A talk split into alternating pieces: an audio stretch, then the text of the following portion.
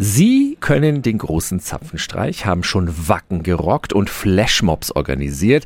Sie sind in den großen Konzertsälen zu Hause. Die Mitglieder des Musikchors der Bundeswehr. Und heute Abend kommen Sie nach Heroldsberg in die Gründlachhalle und Sie können im Publikum sitzen.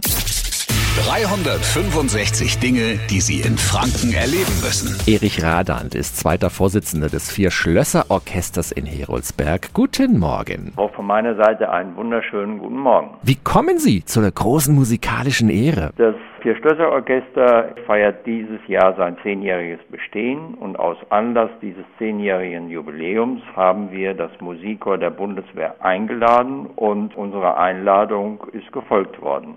Der Erlös ist gedacht für zum einen für die Jugendarbeit im Vier-Schlösser-Orchester und zum anderen für die Frederik und Luca Stiftung.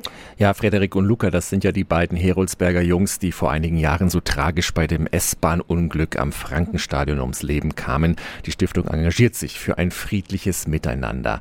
Was bekommen wir denn heute Abend Tolles zu hören? Das Konzert besteht aus zwei Teilen. Im ersten Teil wird es klassische Stücke zu hören geben, und im zweiten Teil gibt es ja unter anderem ein ABBA-Medley, was von einem Arrangeur aus dem Musikchor arrangiert bearbeitet worden ist. Mega. Für mich genau das Richtige, aber gespielt im Orchesterstyle von den besten Musikerinnen und Musikern der Bundeswehr und dann noch für einen guten Zweck.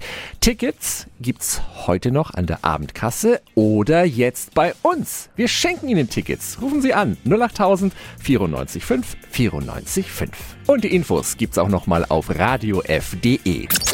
365 Dinge, die Sie in Franken erleben müssen. Täglich neu in Guten Morgen Franken um 10 nach 6 und um 10 nach 8. Radio F.